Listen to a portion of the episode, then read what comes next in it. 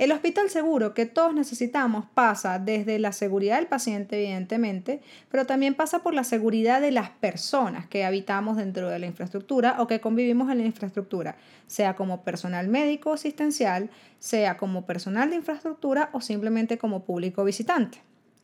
Es entonces cuando, desde el punto de vista de todos los procesos de diagnóstico y tratamiento del paciente por métodos de radiación ionizante, es importante pensar en la seguridad.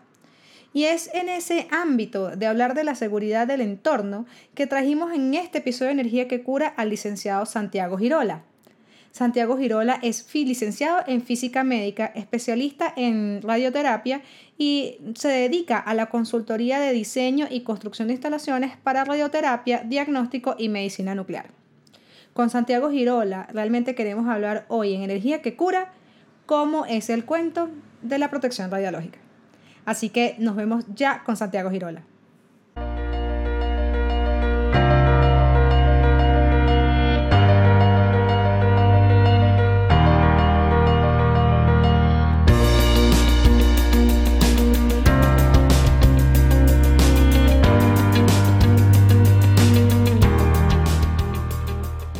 Santiago, bienvenido a Energía que Cura, qué enorme gusto tenerte por aquí. Hola, buenas tardes. Bueno, buenas noches, dependiendo de dónde estemos. Eh, ¿Cómo andas, Elicarla? ¿Todo bien? Gracias por la invitación. Para mí también es un gusto estar ahí compartiendo información en protección radiológica. No, Santi, he estado muy curiosa de lo que tú haces. ¿Para qué? es, es, un mundo, es un mundo complejo, digo, es un mundo complejo, interesante. Así que, bueno, gracias por la invitación. Está bueno poder hablar de esto con, con todo el mundo de la ingeniería, de la arquitectura y todo lo demás. Así que gracias por la invitación. Santi, lo que pasa es que yo me he preguntado muchas veces, he seguido de cerca tus publicaciones, eh, tus, publicaciones de artículos técnicos, de propuestas, y realmente el objetivo de este episodio es darle, darle respuesta a una pregunta, y es cómo es el bendito cuento de la protección radiológica. Porque una cosa de lo que pasa es que mm, realmente mm, sabemos que parte de, los equipos de diagnóstico y tratamiento del paciente, pues tienen que ver mucho con equipos de radiación ionizante. Y realmente la gente no tiene muy claro cuáles son las verdaderas implicaciones o las verdaderas necesidades de un proyecto que necesite este nivel de protección. Entonces, mm, vamos a ver, si quisiera que me cuentes un poco en qué consiste este proceso de, de la protección radiológica desde el punto de vista constructivo. Bien, eh, para empezar, había que hacer una discriminación de tipo de personas que eh, a nivel radioprotección se consideran. Básicamente se consideran tres tipos de personas. Está el paciente, que es el que está dentro de la sala. Está el público, que es la persona, las personas que circundan la sala y no intervienen en nada, o sea, están dando vueltas por ahí. Y están los trabajadores, que son las personas que están involucradas en la práctica de, en la práctica, ya sea diagnóstico o tratamiento. ¿sí? Entonces, en la radioprotección, cuando uno está en diseño de instalaciones, lo que está haciendo es básicamente proteger al trabajador y proteger al público. No quiero que con esto se entienda que al paciente no, no le vamos a dar ningún tipo de importancia. Digo, al paciente se lo protege de otra forma, haciendo optimización de los tratamientos, optimización de las dosis. Se trabaja en otro, en otro aspecto, pero a nivel constructivo, a nivel constructivo lo que hay que entender es que la protección radiológica se enfoca básicamente en el trabajador y en el público. ¿sí? Entonces, uno cuando está en el diseño de instalaciones, lo que, lo que, es, lo que hace es fijarse o ver cuáles son los límites de dosis que tiene que tener el trabajador hoy estandarizados, 20 milisieverts para el trabajador, 1 milisievert para el público, pero al mismo tiempo es muy importante tener claras las normas de restricciones de diseños para cada país. ¿sí? ¿Por qué? Digo, hay países que trabajan con algunas restricciones que son más permisivas, hay otros que trabajan con restricciones que son más restrictivas, ¿sí? Entonces, eso termina eh, influyendo mucho en cuando uno hace el diseño de la instalación. Digo, ¿por qué? Digo, uno, yo normalmente trabajo en, radioterapia, donde los espesores de las paredes, si alguien alguna vez tuvo la oportunidad de ver un búnker de radioterapia, son importantes los espesores. Entonces, son cosas que hay que tener muy en cuenta, porque cuando uno se equivoca en eso, o toma mal algún dato, corregir no es tan fácil. Digo, en diagnóstico, cuando uno, vamos a suponer, hace el cálculo, 2 milímetros de plomo. Uy, nos equivocamos, acá no había público, había trabajador, o acá no había trabajador, había público. Bueno, ponele un milímetro más de plomo. Un milímetro de plomo no hace, a ver, sí hace la economía, digo, pero no hace al diseño de la estructura. Ahora, si yo estoy haciendo una pared de un búnker que tiene un metro cuarenta de hormigón de espesor, y digo, uy, me equivoqué, es un metro cincuenta, y no, no es, no, es eh, ah, bueno, me equivoqué, agregarle 10 centímetros de hormigón. ¿Sí? Entonces, el, tema de la, de, la, protección radiológica es eso, ¿sí? O sea, poder saber y determinar quiénes son las personas a las cuales vamos a proteger o las que vamos a, cuidar y cómo vamos a hacer para cuidarlas, ¿sí? Básicamente, interponiendo un blindaje entre la fuente de radiación y esa persona, ¿sí? El paciente está expuesto a la fuente. Digo, al paciente, en este, en, este, en este criterio no lo vamos a tener en cuenta. Lo vamos a tener en cuenta en radioterapia en el momento de planificar el tratamiento para optimizar todo para que el paciente reciba lo que tiene que recibir y no reciba ni un poquito más ni un poquito menos. Reciba lo que tenga que recibir.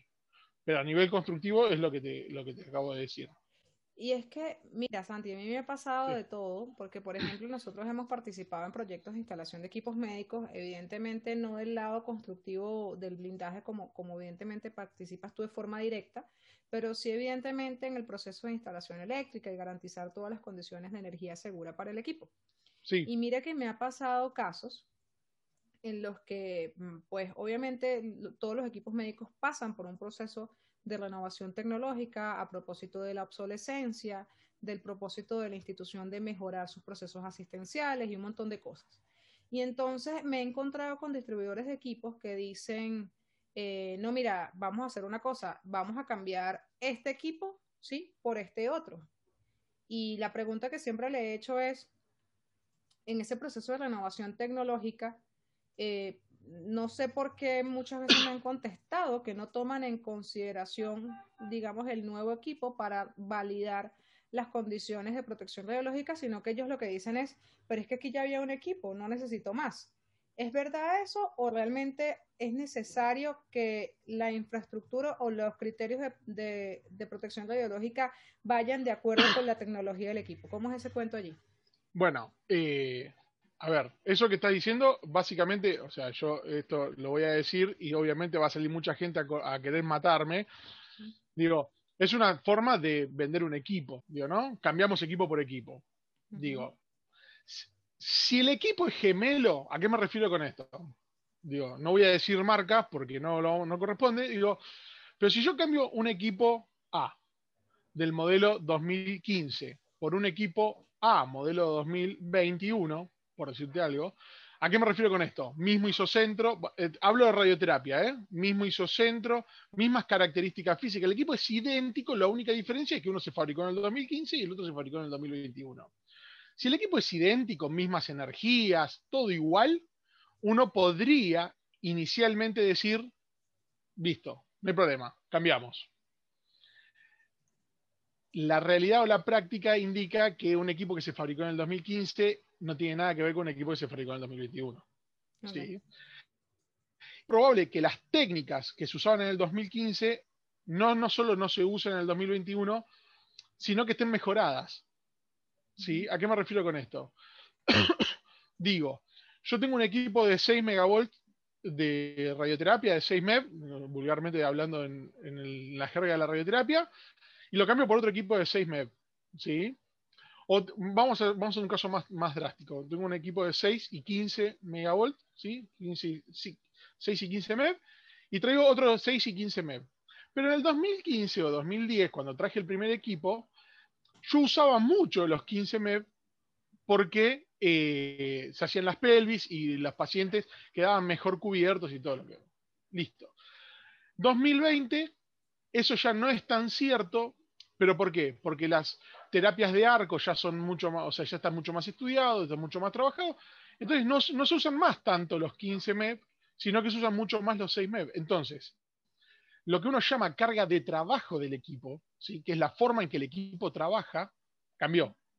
Eso puede pasar, puede tener dos implicancias. Si yo me vuelvo, me bajo las energías de trabajo, o sea, voy a energías más bajas, el equipo que estaba diseñado para energías más altas, el búnker me va a alcanzar. Ahora, si eso es al revés y yo me voy para las energías más altas, el búnker no me va a alcanzar porque la carga de trabajo va a cambiar en función de la energía. O sea, me voy a, hacer, hacer tratamientos con energías más altas y la carga de trabajo va a hacer que ese búnker en esas condiciones no dé. Eso puede pasar a nivel ingeniería. Digo, lo otro que puede llegar a pasar es que en el medio, en el interior, entre el 2010, 2015 y el 2021, te cambie la norma y te diga, mira, la restricción antes era tal y ahora la restricción es esta. Entonces tampoco te da. Entonces no es tan libre el cambio uno por otro.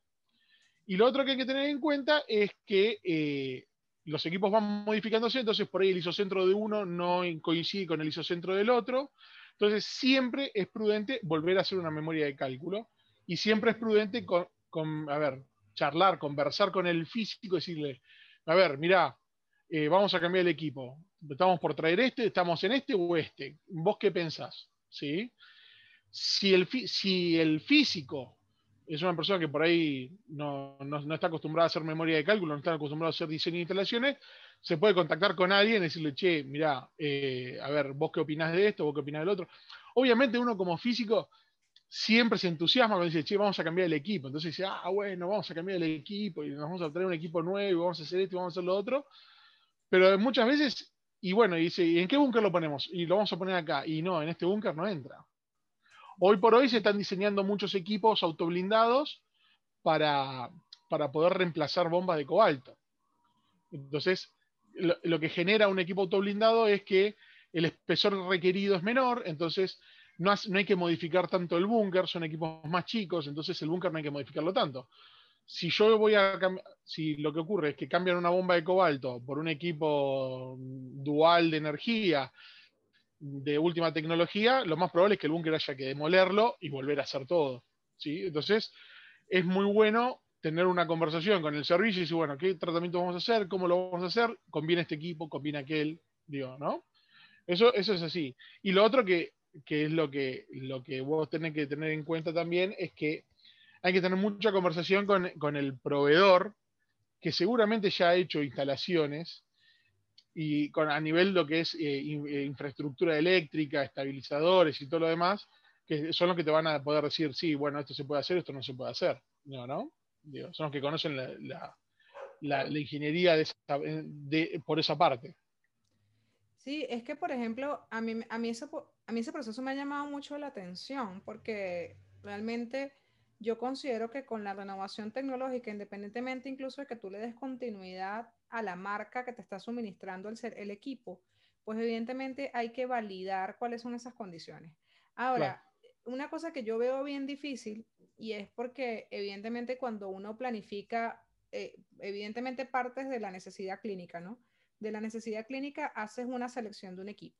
De la selección de un equipo haces un dimensionamiento del búnker pero digamos que ese búnker forma parte o debe formar parte armoniosa con todo el proyecto de arquitectura hospitalaria.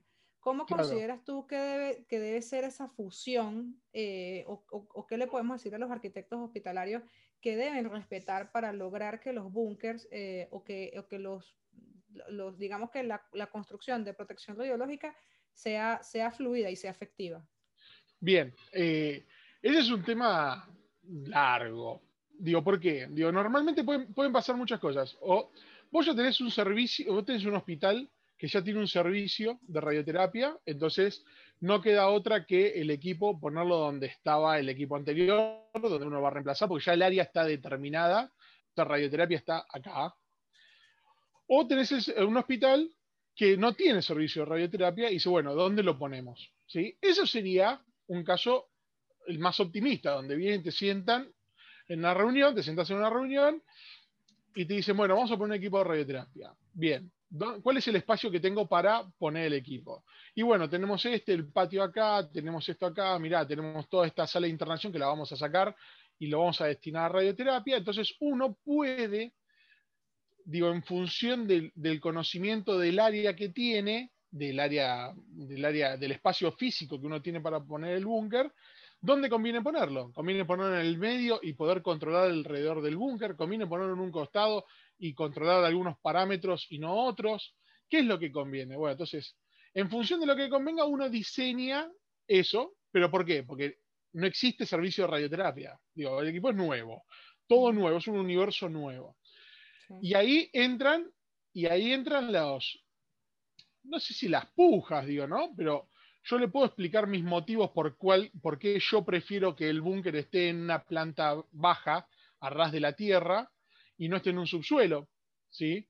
Porque, por ejemplo, ha pasado dice, bueno, tenemos el subsuelo para poner. Bien, digo, yo lo hago el búnker del subsuelo, yo te calculo, porque yo lo que hago es diseñar el búnker. O sea, para mí, hacer un búnker es solo agarrar el AutoCAD y hacer el búnker, ¿sí? Después, el resto es problema del arquitecto y del ingeniero. Digo, entonces yo le tengo que decir, mirá, que este búnker lleva 600 metros cúbicos de hormigón. Digo, ¿hay forma de colar tanto hormigón hasta el subsuelo? Digo, los cimientos, si vos haces un pozo de esta dimensión, porque el búnker tiene esta altura y vos tenés que ir tan abajo, ¿los cimientos soportan este peso? Digo, digo o no, o, qué te conviene? Digo, yo personalmente prefiero, prefiero que el búnker esté en planta. ¿Sí? Digo, de esa forma uno se libera de muchos problemas. O sea, todo lo que es la instalación del equipo también, porque después el proceso de instalación, no nos olvidemos que los equipos de radioterapia pesan mucho, son equipos muy grandes, son equipos robustos. Entonces no es tan fácil decir, bueno, lo bajo. Sí.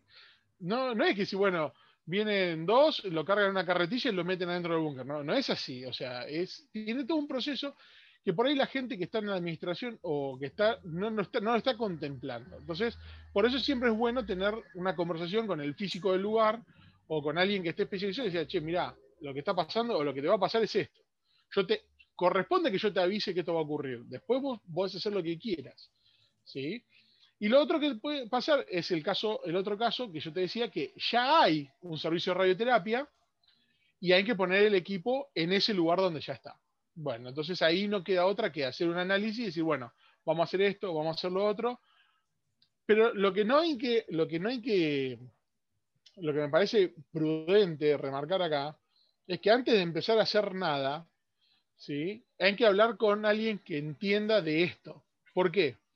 Porque lo que ocurre, y lo digo por conocimiento de causa, es que viene un arquitecto, y esto no, no, no estoy, a ver, no quiero, que, no quiero tirarme en contra de los arquitectos ni de los ingenieros, digo, lo que ocurre es que agarran el layout del, manual y te dice, ah, la pared tiene tanto, esto es así, esto es así. Entonces, hacen eso.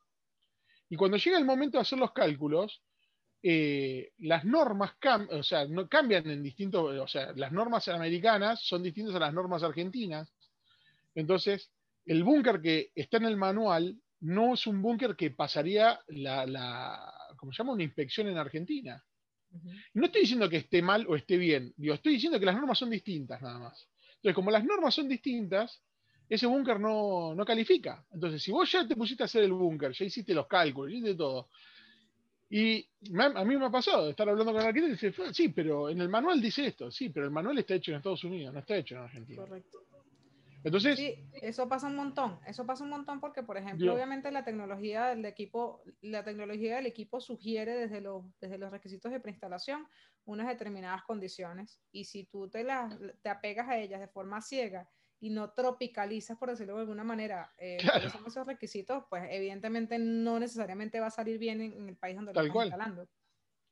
Tal cual. Igual hay, hay como un, hay un tema, digo, por ejemplo, digo, que yo son discusiones, no discusiones, digo, ¿no? Son charlas que hemos tenido acá con, médicos y, gerentes de, instalaciones. Las normas argentinas, digo, son más restrictivas que las normas americanas, que las normas estadounidenses. Entonces me decir, pero ¿cómo puede ser que la norma... Digo, no es una cuestión de que yo decido, la norma es así. La norma está hecha de esa forma. Entonces, ellos trabajan con eso y tienen su criterio para trabajar así y lo avalan así, y tienen estudios, y Argentina adoptó otra cosa, que es una, restricción más, más severa. ¿Por qué? Por una cuestión de seguridad, porque se sienten más confiados, es como, es como, a ver, haciendo un ejemplo, digo, yo sé que mi hija sabe nadar, pero si yo no la miro en la pileta, le pongo los bracitos para, que, no, para que flote. Claro. Digo, ¿sabe nadar? Sí, sabe nadar, pero por las dudas se lo pongo. Bueno, acá podríamos pensarlo de esa manera. No sé si es el ejemplo más, más claro, digo, pero digo, va por ese lado, es una cuestión de seguridad. Sí, aparte que cada país adopta, o sea, cada país adopta o redacta sus propias normas. Entonces, evidentemente, eh, bajo ese criterio no, no hay razón para, para, digamos, para cuestionar por qué, no sé, en Japón funciona de otra forma, en Colombia funciona de otra y en Argentina de otra. Evidentemente, pues cada país tiene sus propias reglas. Es eso. Y lo que pasa es que, por ejemplo, es lo que te digo, viene el, no sé, viene el especialista de producto de la empresa y te dice, sí, acá te entra el equipo. Sí, bueno, a ver, permíteme dudar de ese acá te entra el equipo y vamos a... Y no es que yo quiera poner un palo en la rueda, porque no hay nadie más que el físico del lugar que quieran que le cambien el equipo y le pongan un equipo nuevo cero kilómetros. Digo, a ver, yo mañana vengo y te digo, che, Carla, mira, te conseguí una Ferrari, ¿la querés manejar? Y sí, ¿qué me vas a decir? ¿Qué me vas a decir que no? ¿Entendés? Ahora, eh, ¿tenés combustible para ponerle? Y déjame ver, a ver qué hay alrededor, a ver si le puedo poner combustible, si las ruedas son las que tienen que andar. Digo, hay un montón de parámetros que están por afuera del equipo, solo de traer el equipo y hacer. ¿no? Obviamente, a todos les gusta jugar con los chiches nuevos, digo, ¿no? Pero hay, que, cosas que, hay parámetros que, conviene. Ojo, y esto por ahí no, no es tanto de radioprotección, pero esto, yo también se, lo, se los digo a, la gente que va a instalar equipos, que muchas veces es, no, vamos a poner este equipo y van al tope de gama, digo, ¿no? Entonces, la pregunta que yo les hago es, digo, mira, digo, esto, tomarlo como un comentario, digo, eh, una vez que se te acabe la garantía del equipo, digo, ¿tenés forma de mantenerlo? Y no, bueno, habría que verlo. Entonces, baja un escalón el equipo y guardate la diferencia y saca una garantía de. Porque el problema del equipo de radioterapia, más que nada, es el servicio técnico. El equipo nuevo anda. Y el problema es cuando ese equipo se rompe. Y, con, las instalaciones pasa lo mismo, digo, vos tenés forma de mantener todo esto, digo, si no tenés forma de mantenerlo, es preferible bajar un escalón y tener forma de tener un servicio técnico, porque el equipo, porque ahí viene la protección radiológica del paciente. Digo, si vos no tenés un buen servicio técnico, el que sufre ahí las consecuencias es el paciente. Y eso es radioprotección del paciente, que ya me excede a mí como diseñador de, de búnker, ¿no? De radioterapia. A mí eso ya me excede. Digo, pero yo se lo tengo que le tengo que decir, mira, te conviene, fíjate el servicio técnico. Digo, siempre el postventa es más importante que la venta misma. Sí, correcto. Para mí el, para mí el postventa es el 98% de la venta. Digo, si vos no tenés servicio técnico, no tenés alguien que tenga soporte, es, es la primera vez no lo, no lo levantás, porque no es un equipo que todo el mundo tenga la capacidad de arreglarlos. Sí, no, eh, no, o sea, es como comprar un carro demasiado sofisticado que sabes que evidentemente a la hora del mantenimiento vas a llorar horrible. Entonces, y bueno, sí, pasa que conseguir a alguien que, que, lo sepa hacer. Ahora, Santi, una pregunta, o sea, yo honestamente soy profundamente respetuosa del proceso de intervenir este tipo de estos búnkers o estas instalaciones con protecciones de radiológicas porque eh, de alguna manera yo siento como por ejemplo como especialista en el tema eléctrico de que si yo eh, no sé una vez que ya está fundido el hormigón o ya está fundido el concreto o, lo que sea que, que el método que utilizaste para hacer el, blindaje eh, yo vengo y, e intervengo el muro para, para por ejemplo incrustar una tubería yo honestamente siento un temor de que al momento de hacer la prueba de protección radiológica, pues no estoy segura de que yo esté, digamos, eh, subsanando o reparando la pared con la misma calidad del hormigón o del concreto con el que se construyó inicialmente. Eso es uno de mis temores y realmente la pregunta viene a, entender, digamos, cómo debería ser el proceso de incluir estas redes técnicas dentro, de dentro del búnker como para evitar esos reprocesos, porque honestamente yo considero que este tipo de construcciones son aquellas que, como dicen en Colombia, tienen que ir a la fija, o sea, tienen que ir a la primera y a la primera salir bien porque cualquier, cualquier desviación o cualquier error podría ser costosísimo. Bien, ahí tocaste un tema eh, delicado, digo, ¿por qué? Porque ahí es, básicamente, para mí es lo más importante que es sentarse en la mesa con todas las partes que están involucradas y decir, bueno, muchachos, nosotros tenemos que colar esto, ¿sí? tenemos que hacer esto. Y, vos que sos el electricista, el ingeniero eléctrico, digo, ¿qué necesitas hacer? Bien, normalmente esto viene con los manuales, que el manual le dice, yo necesito tres caños que, de una pulgada y media que pasen así, así, así por allá. Bien, entonces ahí, entonces, normalmente todo lo que es, entra al búnker, eso hay que discutirlo, se charla y se, llega a un, consenso. Normalmente la mayoría de las cosas entran por abajo, ¿sí? Y, es como que brotan adentro del búnker, normalmente, digo. Se busca que todo, o entran por el techo, ¿sí? Entran por, el, por el, laberinto del búnker y, y entran, digo. Normalmente todas las cañerías, tuberías, todo eso está todo pensado antes del colado del hormigón, ¿sí? Y esas tuberías y todo eso, por eso se piensa antes, están todas o en zigzag o están en diagonal para abajo, digo, o sea, en diagonal para abajo, ¿por qué? Digo, porque normalmente cuando uno hace un búnker, tiene ciertos parámetros en los cuales sobredimensiona alguna cosa para subsanar este tipo de cosas, ¿sí? Yo, por, particularmente yo, trato de que el búnker no esté agarrado con las uñas, digo, y que llegue justo al límite y llegue justo al borde. Por lo que sea, digo, ¿no? Yo trato de que, eh, ¿por qué? Digo, porque yo también estoy pensando, yo también lo pienso del lado de Argentina, digo. Este por ahí es un búnker que lo van a usar de acá a 50 años, digo, no sé. Entonces, yo no sé qué va a pasar dentro de 10 años con este búnker. Entonces, si mañana, si yo hoy lo calculo, porque el, médico me dijo, mirá, Santiago, vamos a hacer 50 pacientes por, mes, por, día.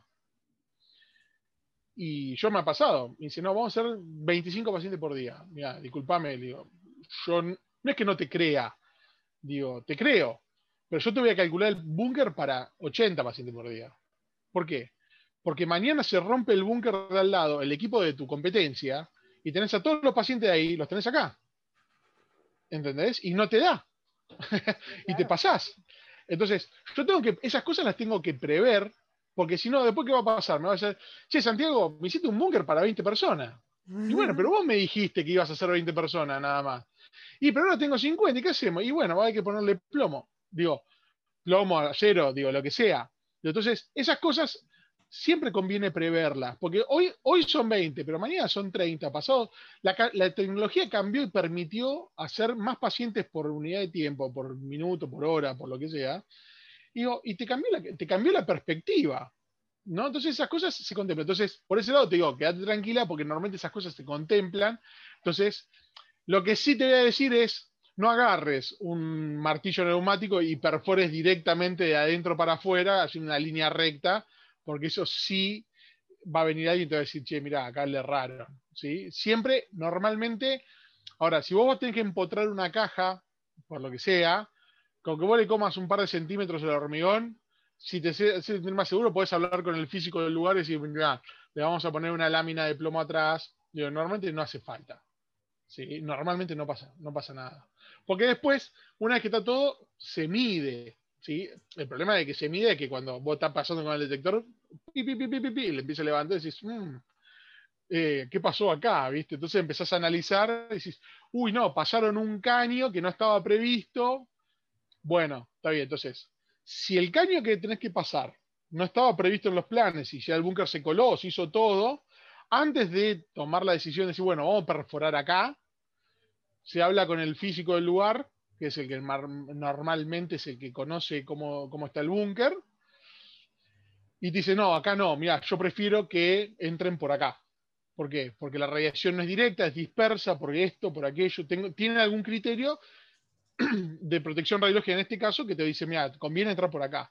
Y son dos metros más de caño. Bueno, serán dos metros más de caño, pero yo sé que esto no va a pasar más, más que esto. ¿sí? Siempre es bueno hablar con el, con el físico del lugar porque es el que, normalmente es el que está involucrado con la, memoria de cálculo, que es el diseño de la instalación. Si la diseño de instalación la hizo un externo, como por ejemplo a mí me llaman para hacer una, memoria y yo le, trabajo un externo, normalmente lo que hago es después charlo con el físico y digo, mira, hice esto, hice esto, hice esto, hice lo otro, esto es así, esto es así. No es que le doy una caja negra y digo, toma acá en el búnker y, y, desaparezco. ¿Sí? Eh, hay gente que lo hace, yo no, normalmente no lo hago, digo, pero a lo que voy es, siempre está bueno charlar con la gente del lugar para decirle, mira, hicimos esto, esto, lo otro, esto, lo otro.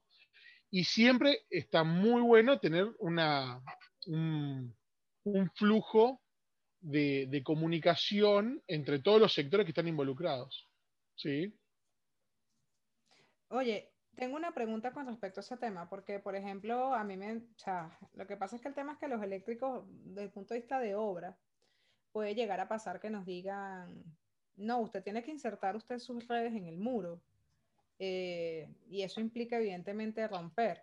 Y la verdad es que yo he sido muy renuente a hacer ese tema, porque entendiendo lo que tú me estás diciendo, y aparte que he tenido muy buenas relaciones con amigos del sector de seguridad radiológica en algunos momentos, sobre todo del físico que hace la auditoría para validar que los niveles de radiación de protección, por ejemplo, al personal médico sean aptos.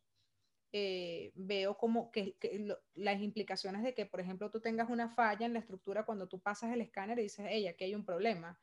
Entonces, ahí yo, yo realmente me voy, a, me voy a pegar muchísimo a lo que tú me dices de que ojalá alguien lo revise, pero hay gente que simplemente se lo toma a la ligera y dice, no, usted incrusta su tubo y lo tapa con, como si fuese un muro convencional y la verdad yo estoy en desacuerdo. Sí, ¿qué, ¿qué, nos recomendarías para esos temas?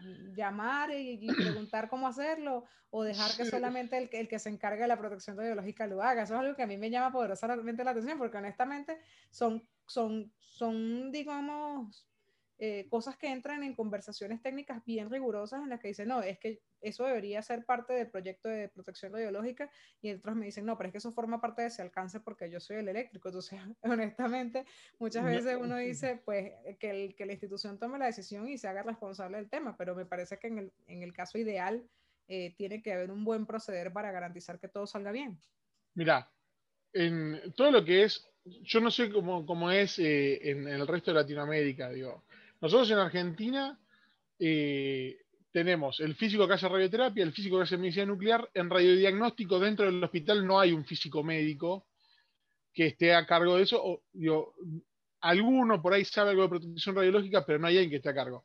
Normalmente lo que yo te recomendaría en este caso es, si estás en un servicio de radioterapia y el servicio ya está eh, eh, formado, o sea que es un equipo nuevo, pero ya hay equipos andando y hay que recurras al físico del lugar y, digas, mira, tengo esta situación, ¿qué podemos hacer, qué no podemos hacer? El físico normalmente va a saber qué hacer y si no sabe, va a saber el teléfono del que sabe, ¿sí? O sea, eso es así. Eh, no, tampoco hay que, hay que alarmarse demasiado, digo. Lo que sí no, o sea, no, ¿a qué me refiero con no hay que alarmarse demasiado? Digo, que vos le comas dos centímetros, tres centímetros a la pared, debilita la estructura, sí la debilita a nivel protección radiológica, digo, pero si vos después le pones un material equivalente a esos 3 milímetros, centímetros que le sacaste, no va a haber problema. Si vos le pones, lo, lo, tapás con, lo que pasa es que una cosa es poner el hormigón, otra cosa es agarrar el cemento y poner, ¿no? Digo, ¿por qué? Te lo cuento porque me ha pasado, una vez hablando, me llaman de una, yo estaba, estábamos haciendo un búnker y me llaman de, el arquitecto me dice, mira, la gente de la hormigonera quiere hablar con vos, me dice. Bueno. Entonces me preguntaba si la densidad que yo había propuesto para el hormigón era en hormigón seco o en hormigón húmedo. Entonces le digo, mira, la verdad es que nunca me lo habían preguntado. Digo, yo, yo, le, digo, yo le contesté al de la hormigonera con otra pregunta. Digo, tengo una pregunta, el búnker. Cuando tenga, cuando tenga el equipo adentro, ¿va a estar seco o va a estar húmedo? Y va a estar seco. Entonces la densidad es seca. Claro. Digo, eh, ¿entendés? Entonces hay muchas veces que hay que estar atrás de eso. Entonces yo ahí le dije, yo recomiendo siempre eh, que los, los, trompos, nosotros llamamos trompos acá los camiones que llevan el hormigón, vayan todos a probeta, o sea, que, que, garanticen la densidad de hormigón que uno propone en la memoria de cálculo. ¿Por qué? Porque ha pasado de que por ahorrarse algún, algún costo, ¿sí? O sea, te cambien la densidad. ¿Sí? O sea, le ponga menos de aquello, más de aquello. el hormigón tiene que tener una densidad de 2,3 toneladas por metro cúbico. ¿Cómo lo haces? Es problema de la hormigonera, digo, pero esta tiene que ser la densidad. ¿sí? Y, así con todo. O sea, uno tiene que estar atrás de esos detalles porque. Claro, es que es un fenómeno, o sea, digamos que ellos están familiarizados con eh, digamos, la seguridad antisísmica desde el punto de vista estructural, de masas concentradas, etcétera. Pero no es lo mismo definir, digamos, los parámetros físicos de un muro, pensando en si va a soportar un sismo o si va a soportar la protección radiológica que tú necesitas garantizar para, para personal y para, y para público en general. Entonces, obviamente, ahí el tema cambia y realmente considero que es muy valioso ese consejo porque no, no estoy muy segura de qué tanto se está tomando eso en consideración para eso. Ahora, Santiago, honestamente, y, y, con eso, y con eso, y con eso quiero llevarlo como, como al clímax del tema, porque lo que tú nos contabas era que, como todo, ¿no? Crear, crear es un proceso fascinante y cuando el proyecto está nuevo, es muy sencillo de hacer. Ahora, hay algo que sí pasa, y eso ya nos lo ha comentado en, en esta conversación, es que sea por la razón que fuere, vamos a cambiar un equipo por otro, ¿sí? Eh, los procesos de renovación tecnológica en, cuanto a equipos médicos son procesos frecuentes. ¿Cuáles consideras tú que son las tres claves para hacer eso de forma costo eficiente para la institución? Bien, a ver, así, cortito y al pie, como esto es así. Primero tener claro qué es lo que se quiere hacer. Digo, qué es lo que se quiere hacer es, dice, bueno, yo voy a traer este equipo. ¿Por qué? Porque vamos a hacer este tipo de tratamientos. Listo, está bien. Entonces se reúnen los físicos, los médicos, se reúne todo el servicio de radioterapia y dice, vamos a hacer esto.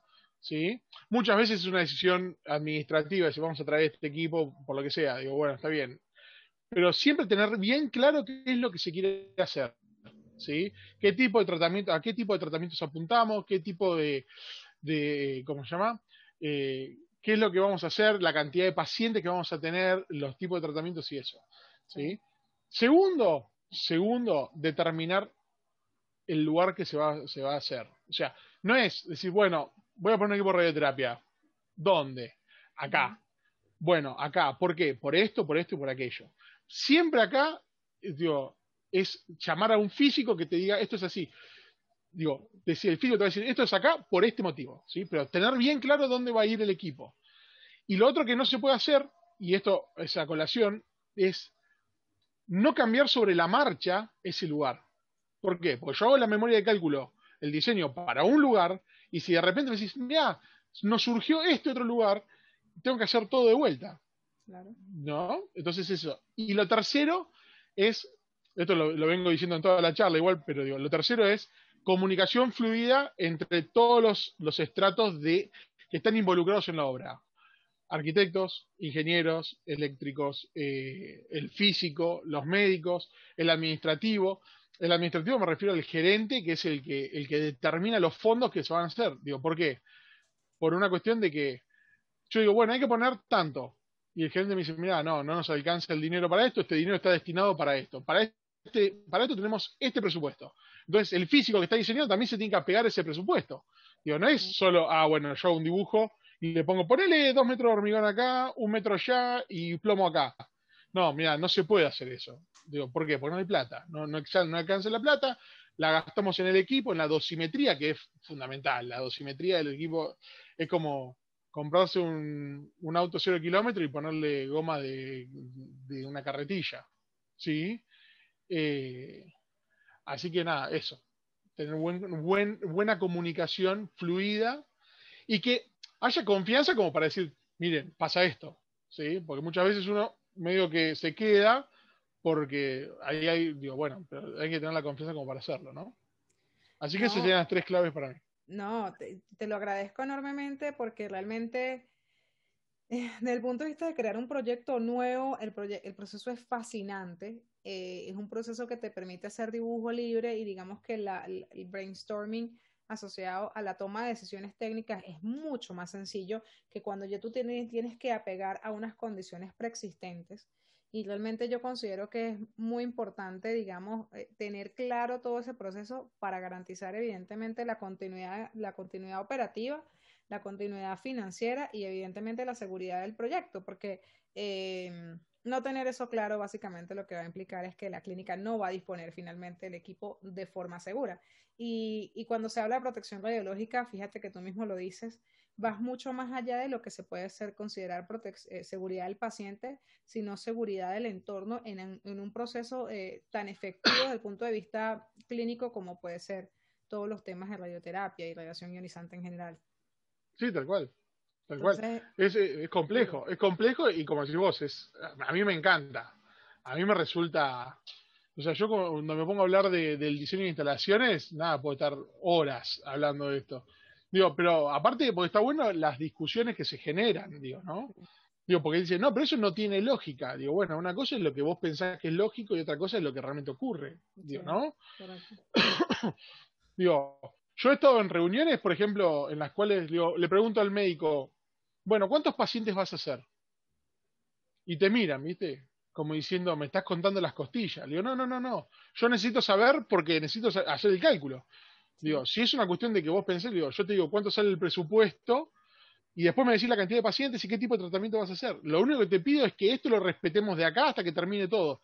Porque me ha pasado de empezar a hacer un diseño y cambié el equipo en el medio. Dice, uy, ¿sabes qué? Vamos a traer otro equipo. Hay que hacer todo de vuelta. Ah, claro, o sea, cambiaste la fuente. Evidentemente es muy eh, difícil. es muy difícil decir, ah, bueno, no. O sea, en el peor de los casos lo que podría decir es, mira, es que ya voy adelantado a este tema, validemos que las condiciones nuevas no superan los criterios iniciales y tratamos de proseguir entendiendo que vas a estar sobredimensionado, como todo en la vida, ¿cierto? Tal cual. No, pero es difícil, la verdad. No, a mí me pasó memoria de cálculo, diseño hecho para un equipo, aprobado, ya presentado en la autoridad regulatoria, aprobado, y de repente se cambió el equipo, es otro equipo que viene. Otro equipo, otra marca, otro, otra energía, otro. Digo, hay que hacer. Y pero ya probamos la memoria de cálculo. digo, bueno, hay que hacer todo de vuelta. Digo, sé, o sea, hay que hacerlo de vuelta. Es, es terrible lo que te estoy diciendo, digo, pero hay que hacerlo de vuelta.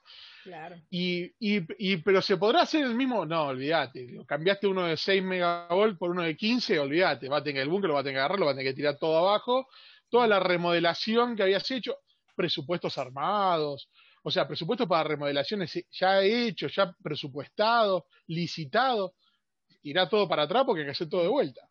Sí, es que es como que es como que tú le digas al médico, venga, eh, usted iba, tenía todo el procedimiento listo, por ejemplo, para hacer una terapia, una radioterapia para un paciente, no sé, oncológico de cadera, y de repente le llega y es uno de próstata. Dígame si usted no va a tener que, dígame si usted no va a tener que hacerle planteamiento clínico al tema. Tal cual, es, es, más o menos la misma zona, sí, nada, está corrido un par de centímetros para el costado, digo, pero digo, más o menos lo mismo, sí, sí, sí. Sí, claro. te agradezco enormemente por todo el tiempo que nos has dedicado en esta tarde, noche del día de hoy, dependiendo de dónde nos vean. Claro. muchísimas gracias por aportar toda esa energía que cura. Genial, muchas gracias por la invitación, un placer. Para cuando necesiten, cuentan conmigo para lo que sea. Mira, Energía que Cura tiene una lista enorme de revanchas que hay que hacer. Créeme ah, que van a estar en la lista, como siempre. Genial, bueno, perfecto, no hay ningún problema. De verdad, muchísimas gracias, nos vemos pronto. dale, nos vemos, cuídate. Definitivamente pensar en la seguridad radiológica tiene consigo un montón de variables que Santiago nos ha expuesto a lo largo de toda nuestra conversación. Yo honestamente me quedo con que evidentemente los procesos de planificación tienen una componente importante en que los proyectos sean costo eficientes. Y segundo, que hay que en esa armonía comunicacional estar claro de cuáles son los objetivos que se persiguen en todos estos procesos de protección radiológica asociados a equipos de radiación ionizante. Independientemente de la tecnología o del procedimiento médico que usted realice, sea como tratamiento o como diagnóstico, es fundamental pensar en la seguridad del personal que trabaja en el servicio puesto que sí, la seguridad del paciente la pensamos desde muchas aristas, pero la seguridad del personal asistencial que está expuesto normalmente a esta radiación a propósito de realizar su labor como asistencial en el cuidado del paciente, pues es fundamental para garantizar que esa persona no se convierta posteriormente en un paciente y que evidentemente pueda practicar y ofrecer su servicio con mayor confianza a todos aquellos pacientes que nos visitan en la infraestructura hospitalaria. Muchísimas gracias Santiago por tu tiempo, por tu experiencia, por tu pasión y por sumar toda esa energía que cura a cargo de garantizar las condiciones de seguridad necesarias para que la prestación de un servicio médico tan importante hoy en día como la radioterapia, por ejemplo, eh, sea eficiente y seguro en toda la infraestructura.